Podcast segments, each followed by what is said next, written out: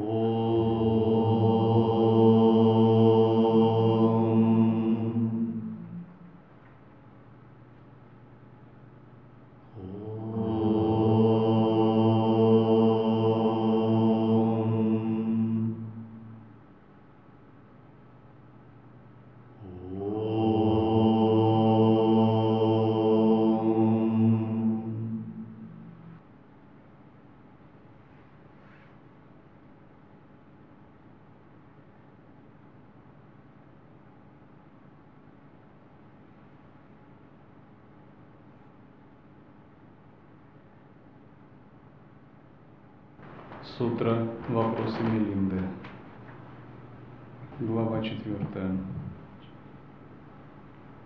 Почтенный Нагасена, ты сказал, что следует взять одно качество термита. Каково это качество? Известно, государь, что термит сначала возводит крышу, чтобы себя прикрыть, а потом уже идет искать пищу. Вот точно так же, государь, и занимающемуся йогой йогу следует сначала возвести крышу нравственной сдержанности, закрыть ею свой ум, а затем уже идти за подаянием. Ибо если занимающийся йогой йог возвел над собой крышу нравственной сдержанности, то он избавлен от всякой опасности. Воззрение Адвайты очень велико, запредельно велико. Мы должны признать это. И прежде чем впитывать, применять воззрение Адвайты, учение самосвобождения, следует возвести прочный фундамент, хотя он здесь называется крышей нравственной дисциплины – На чем основана нравственная дисциплина? Она основана на самоконтроле, воле, терпении, способности игнорировать собственное хотение, маленькие воли ради долга. Прежде чем вы станете настоящим садху, вам надо научиться быть человеком долга. Человек долго ставит интересы долга выше личных интересов. Садху – это следующий уровень.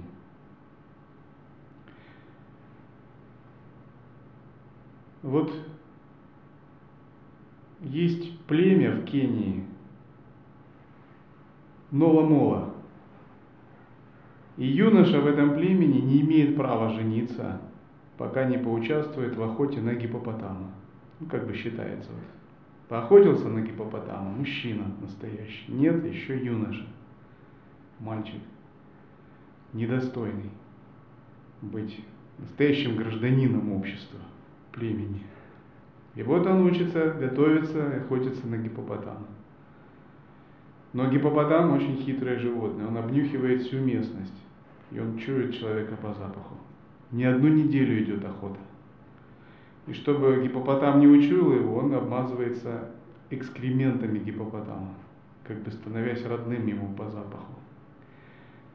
И ему приходится две недели как бы в этих экспериментах сидеть в засаде. Это тапос.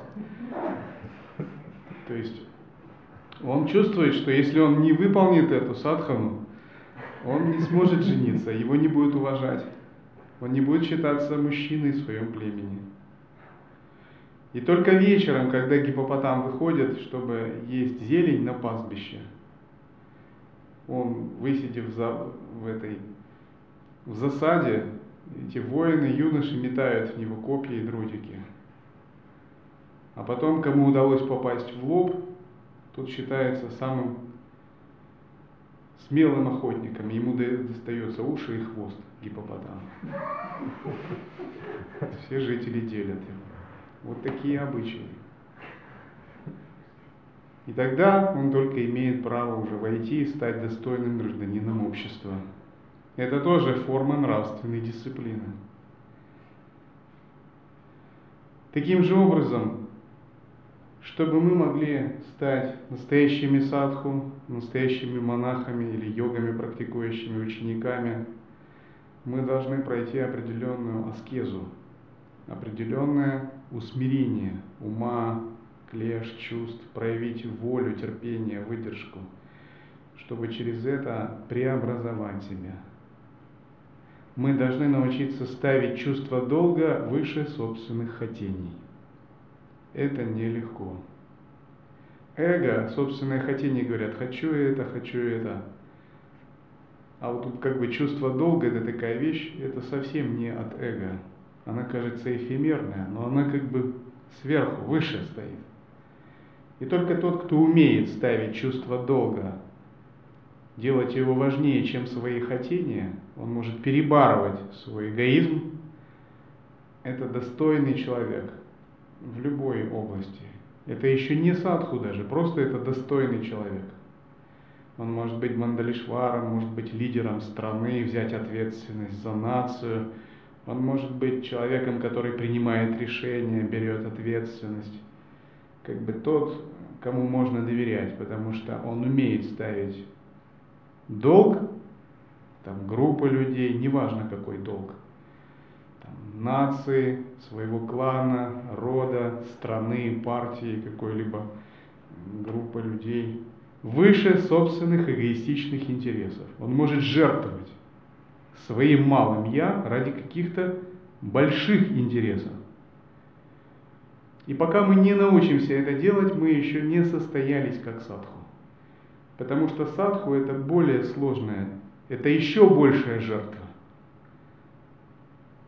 Это как бы когда мы должны пожертвовать своим эгоизмом не ради группы людей, даже не ради нации, даже не ради человечества, а ради Абсолюта, Бога, которого не видим, пока даже не слышим. Это очень нелегко.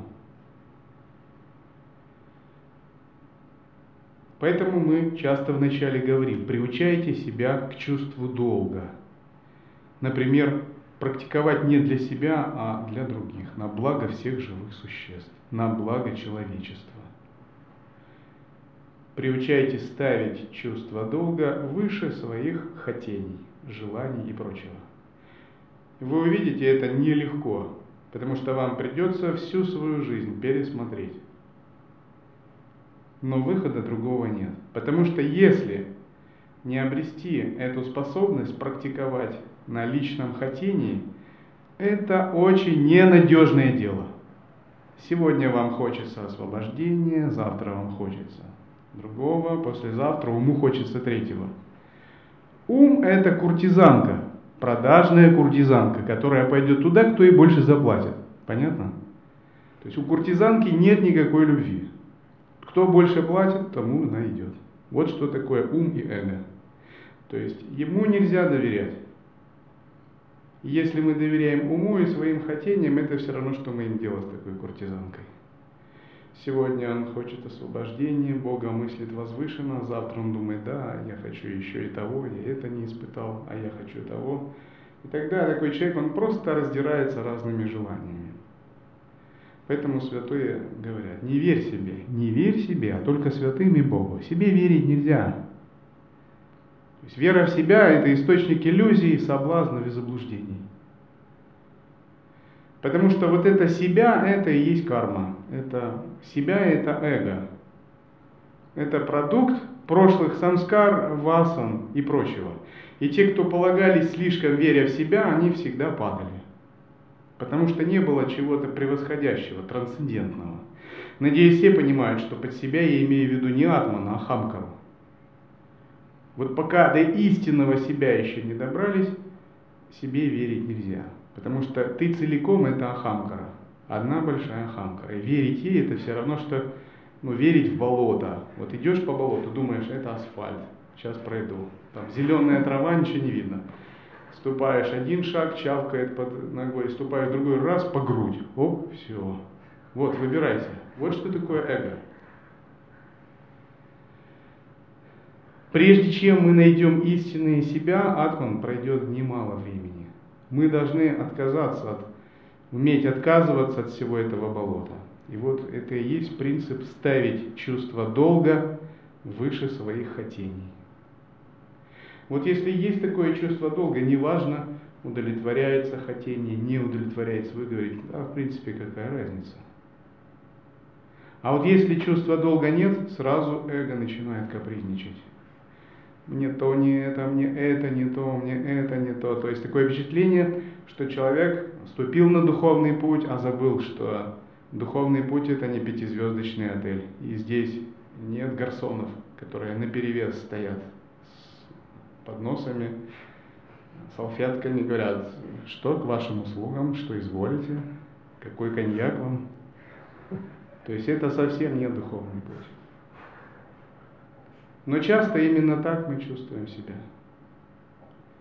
И вот эти все капризы, хотения надо просто отсекать.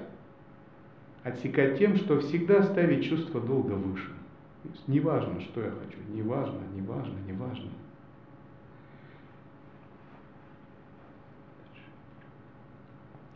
Это то качество, государь, что следует взять у термита. Ведь есть государь изречение Тхеры Упасены, сына бенгальцев. Йог, возведший над помыслами крыши нравственной сдержанности, не прилепляясь к мирскому, от опасностей избавляется. Почтенный Нагасена, ты сказал, что следует взять два качества кота. Каковы эти два качества? Во-первых, государь, находится ли кот в пещере, в норе или на складе? Он все время старается поймать крысу. Вот точно так же, государь, и занимающемуся йогой йогу находи, находится ли он в деревне, в лесу, под деревом или в пустой горнице, следует постоянно, непрестанно и бдительно стараться поймать свою добычу. Памятование о теле. Итак, здесь Магасена приводит такой пример – как кот всегда думает о том, как ему поймать свою добычу, так и йог думает о том, как ему поймать свою добычу. Добыча йога – это внимательность и осознанность. И вначале эта добыча происходит благодаря искусственной постановке внимательности –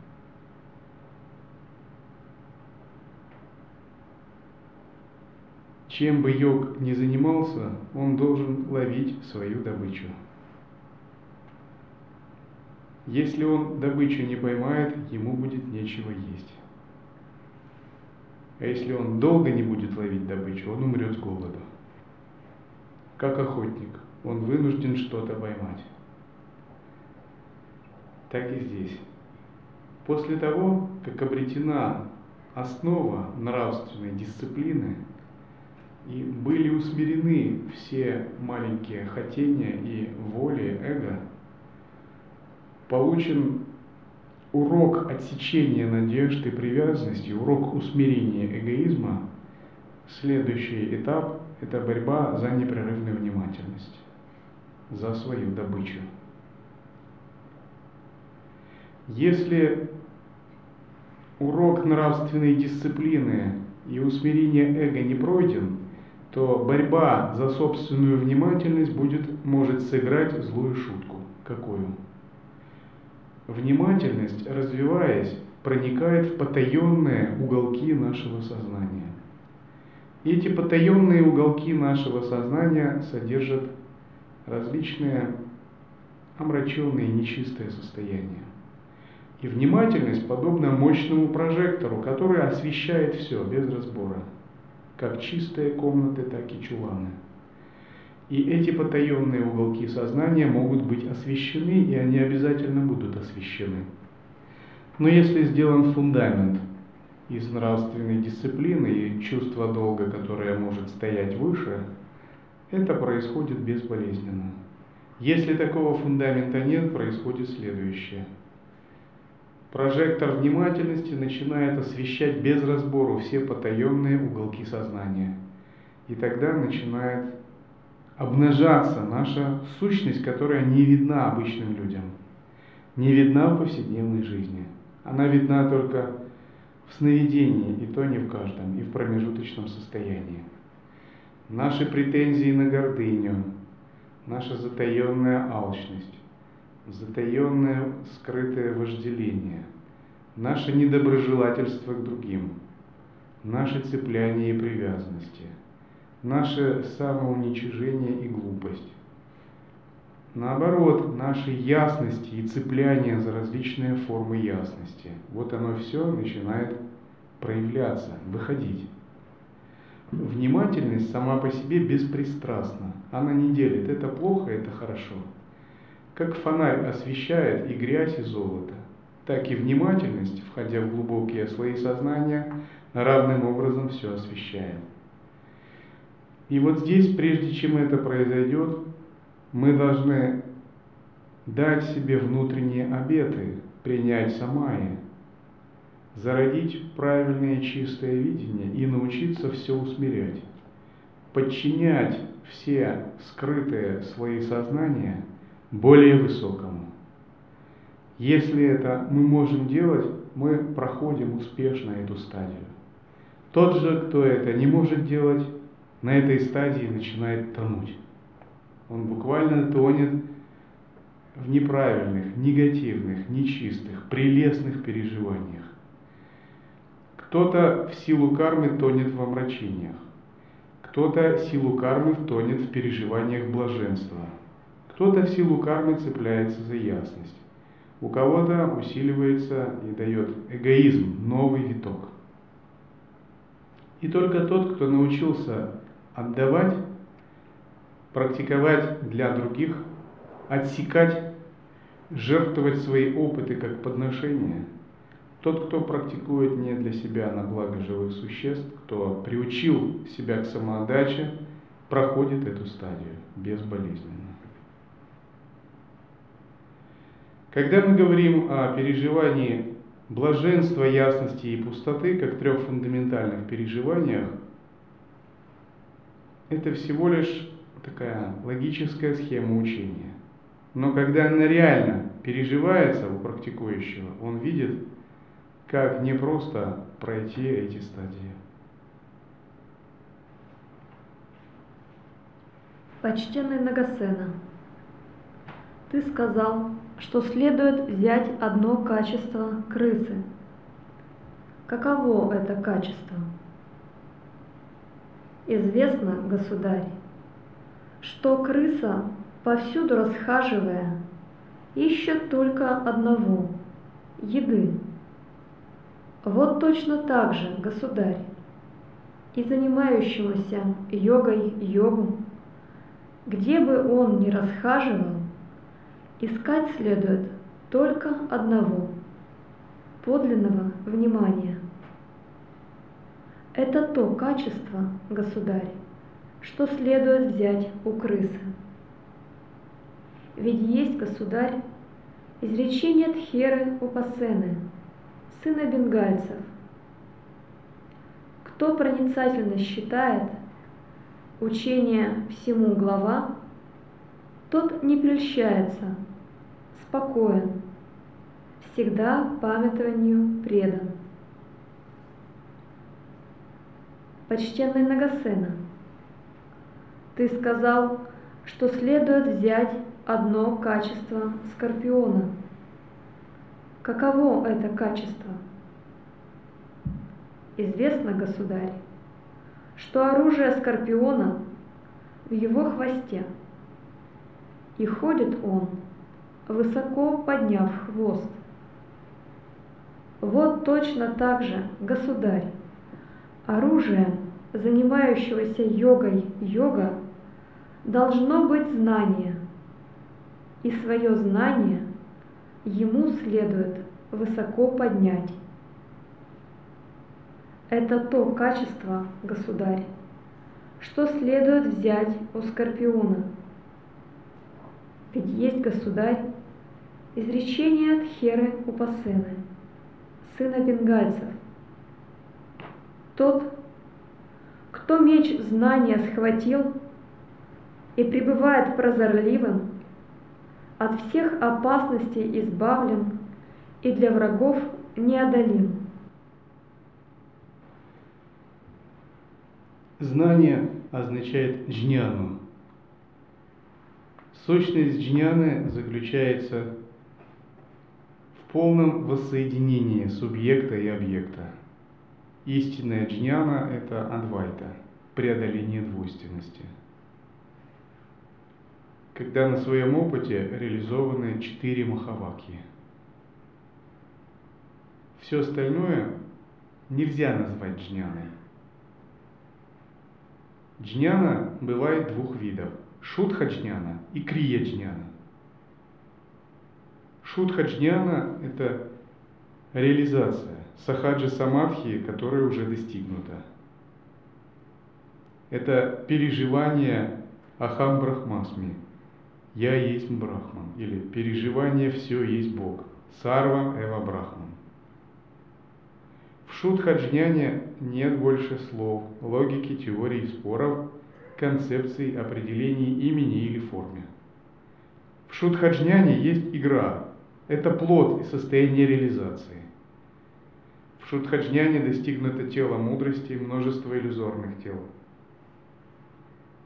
Йогин, находясь в шутхаджняне, является брахманом, даже если у него есть тело – все его действия трансцендентны.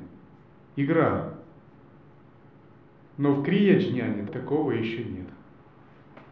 В крия-джняне мы только говорим о хам-брахмасме, а сами еще этого не чувствуем. Мы тренируемся, упражняемся, мы как бы воображаем свое будущее, пытаясь воссоединить субъект и объект. Крия джняна – это джняна пути, а шутха джняна – это джняна плода. Есть еще джняна основы, то есть та джняна, в которой пребывает сам Парабрахма, как исконное, чистое, недвойственное осознавание. В конечном счете все эти три вида джняны должны слиться в одно полностью недвойственное переживание. Сначала мы не обладаем джняной, обладаем ахам-карабудхи, чувством «я есть тело» и чувством «я есть эго». Обладаем манаса-дришти, то есть умственным воззрением на реальность. И все, что у нас есть, это 16 узлов, которые закрывают нам истинную джняну. И эти 16 узлов нужно преодолеть один за другим. В виде грантхи 16 узлов невидения, которые не пускают нас к просветлению. Ложное представление «я есть тело», то есть бхава ахам дехасми. Субъект-объектное восприятие, этернализм, то есть вера в то, что есть мир внешне отдельное от сознания. Ахамкара-будхи – ложное отождествление сознания с эго, чувство собственной важности. Картридва-будхи – ложное понимание любых действий, когда есть делатель, делание и процесс действия. Ложное понимание событий, ситуаций, действий как однозначных, прямолинейных. Манаса дришти – умственное воззрение – когда мы думаем и верим в то, что мы думаем. И для нас мир состоит из умственных концепций и оценок. Не чистое видение, а шутха-дришти. Когда у нас есть привычное видение мира, основанное на прошлых кармах. Допустим, весь человеческий мир, он создан этим видением. Узел отсутствия божественной гордости. Брахма Хамбхава который заставляет нас считать себя ограниченным, ничтожным. Узел отсутствия единого вкуса, самарасия вити.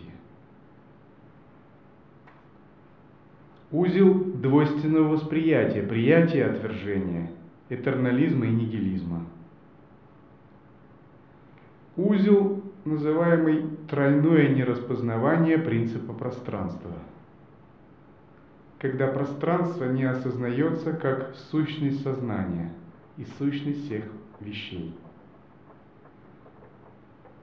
Узел обывательского, земного кармического видения, лока дришти.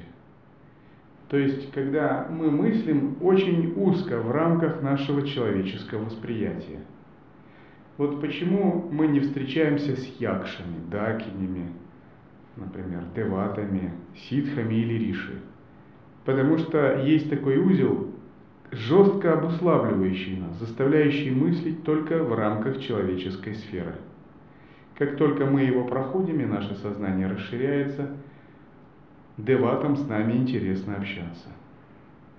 С нами могут общаться дакини, ситхи, риши. Пока этот узел не развязан, им с нами не интересно общаться. Все живые существа очень сильно схвачены этим узлом, кроме тех, кто освобожден. Узел кармы, ложного понимания причин и следствий, как жестко соединенных друг с другом.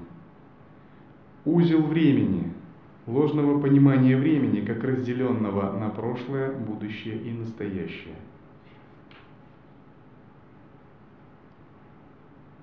Узел ложного понимания внешней реальности как независимой и неуправляемой сознанием.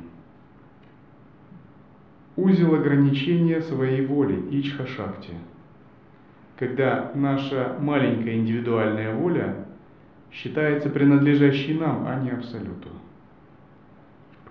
Вот эти 16 узлов, которые предстоит развязать с помощью джняны –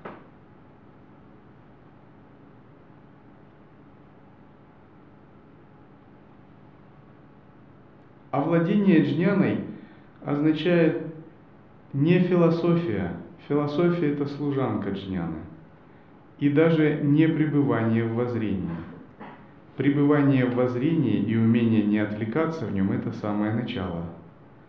Истинное овладение джняной означает поэтапное, постепенное развязывание этих узлов. Когда эти узлы развязываются, вы реально чувствуете, да, я освобождаюсь. Например, человек может красиво говорить об Адвайте, писать тексты и трактаты, все что угодно, выполнять ритуалы, но если эти узлы не развязаны, это еще нельзя назвать реализацией. То есть истинная реализация – это именно развязывание узлов, ограничений, когда ограничения спадают.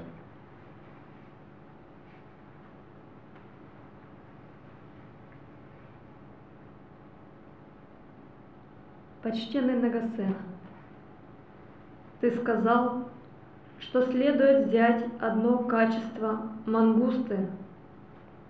Каково это качество? Известно, государь, что если мангуста хочет подобраться к змее, она пропитывает все свое тело противоядием, а затем уже приближается к змее – и хватает ее.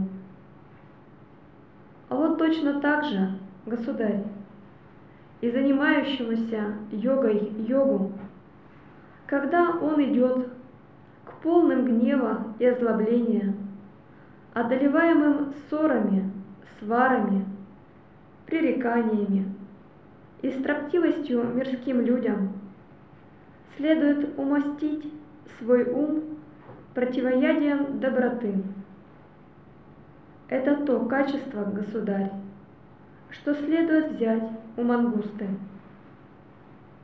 Ведь есть, государь, изречение Тхеры Шарипутры, полководца учения.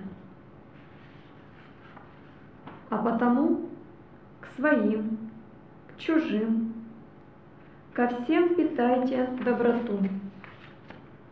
Весь мир пронзите добротой, Таков блаженного завет.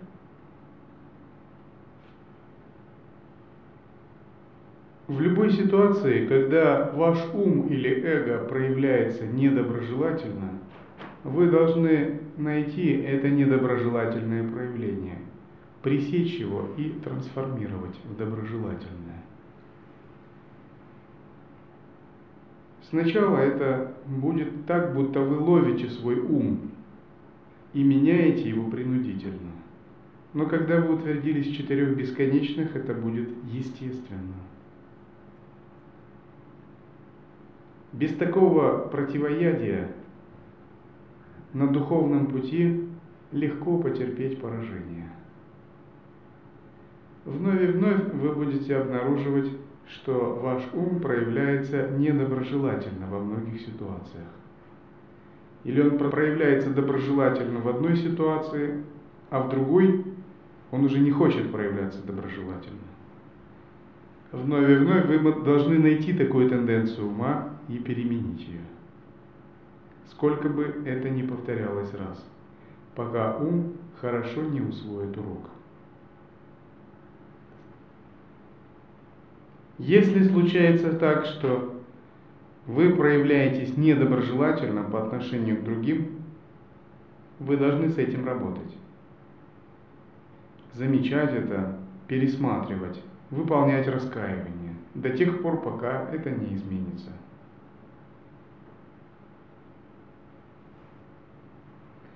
Открывать помыслы, раскаиваться, выполнять самскара шутхи, очищать самаю – вот этот процесс открытия помыслов, раскаяния, самскара шутхи, очищения самая, признания, открытие помыслов, раскаяния, очищения, самая, признание, открытие помыслов, очищения, раскаяния, самая, признание. Знаете, это постоянно на всю вашу жизнь, пока вы не станете Буддой.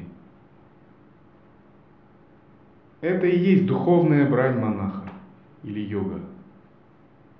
Это будет постоянно, и это должно быть постоянно. Если этого нет, значит духовной брани нет.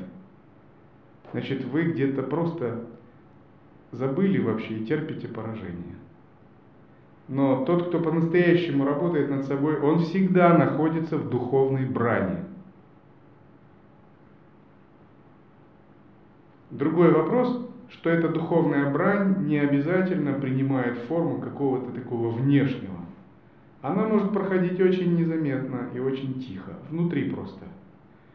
И чем тоньше ваше сознание, тем она приобретает такие мирные э, формы. И наступает такой момент, что уже духовная брань перестает быть духовной бранью, а становится формой самоосвобождения. И в конечном счете очищение самскара шутхи, раскаяния, открытие помыслов перерастает в естественное присутствие и самоосвобождение. И это постоянная такая фаза. Самосвободилась, не самосвободилась, возникла, не возникла, самосвободилась, возникла, нужно применять очищение, и это постоянно. Просто это перестает быть чем-то таким внешним, вы как бы уже перестаете с этим бороться. Это происходит естественно. Но самоосвобождение обязательно происходит. А если не происходит самоосвобождение благодаря просто осознаванию, вы должны переходить на более низкий уровень духовной брани, то есть на уровень раскаяния, признания, открытия помыслов, очищения, очищения самаи, пока это не стало естественным. Тот, кто не работает над собой, может быть, он не понимает вообще, о чем речь. Вот если сказать, поговорить об этом с мирским человеком, мирской человек скажет – а мне не в чем себя корить, я хорошо всех думаю, я всех люблю, нищим подаю, собак кормлю, я очень добрый человек и чистый. Нет, это не так на самом деле. То есть такой человек, он просто не замечает.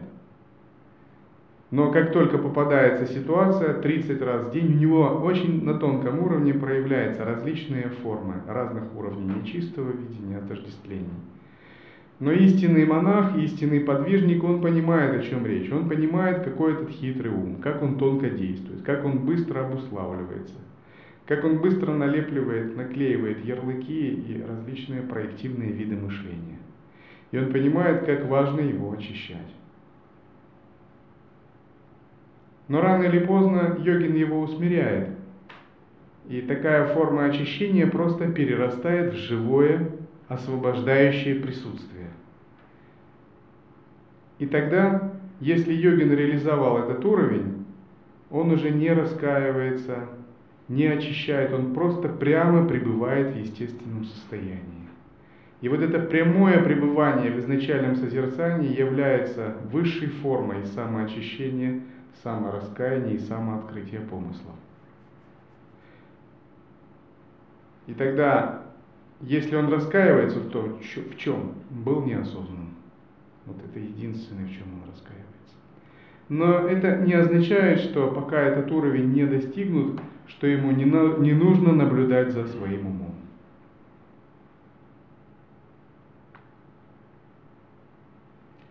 Чем выше уровень святого, тем сильнее у него требовательность к себе. Не святой человек, он допускает не святые состояния. Святой наполовину допускает наполовину святые состояния, наполовину не святые. Святой человек полностью допускает только святые состояния, а если возникают не святые или наполовину святые состояния, он активно с этим работает, он считает это понижением, омрачением. И только святой по-настоящему понимает, как трудно непрерывно удерживать святое состояние из секунды в секунду, изо дня в день, из недели в неделю, из месяца в месяц, из года в год. И он понимает, что это настоящая духовная брань, запамятование Бога, стяжание Его милости, призывание Его милости. Не святой человек этого не понимает. Он думает, ну нет милости, ну как бы вот так нету ее. И он не понимает, что ее надо призывать активно, нельзя спать, надо ей открываться, надо постоянно думать о ней, как бы пребывать в этом состоянии. Потому что святой он живет, питается милостью Бога, а не святой он питается картошкой. Он не живет за счет милости Бога. А святой только как бы за счет милости и живет. Он не может, чтобы она исчезла или перекрылась. Он всегда ее активно ищет. И вот чтобы постоянно питаться милостью Бога, надо постоянно бдить свой ум, непрерывно призывать эту милость, открываться и бдить отсекать его нечистое состояние. Нечистый ум, он питается нечистыми мыслями, клешами, алчностью, гордостью, похотью, вожделением, гневом, привязанностью. Он это любит. Это для него как бы такая излюбленная пища. Чистый ум избегает такой пищи, потому что такая пища его отравляет. Он знает, если он будет питаться такой пищей, он лишится милости. Что означает милость? Милость это означает свет чистого осознавания, ануграха в чистом виде. И вот ум, который еще не очень очищен, у него всегда выбор. То ли поесть вкусную, нечистую пищу, но от нее будет несварение, потеряю милость. То ли призывать милость и поститься, но не в физическом смысле поститься, а не допускать нечистых мыслей. И ум, он как бы всегда вот так торгуется. Как бы мне и милость сохранить, и питаться привычной пищей.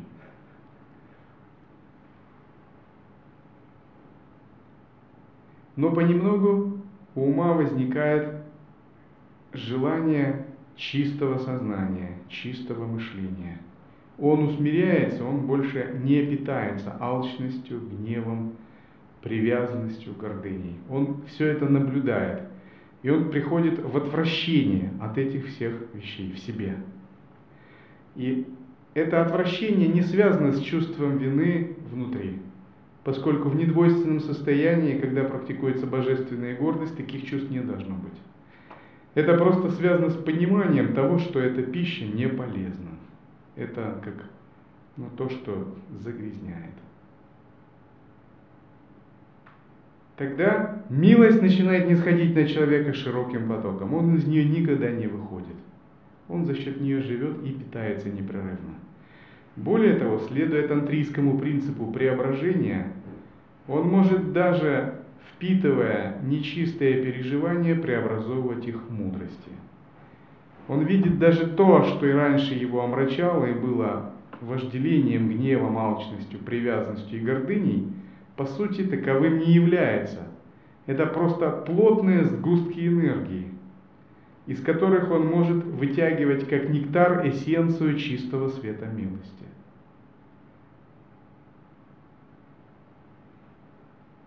на этом закончим.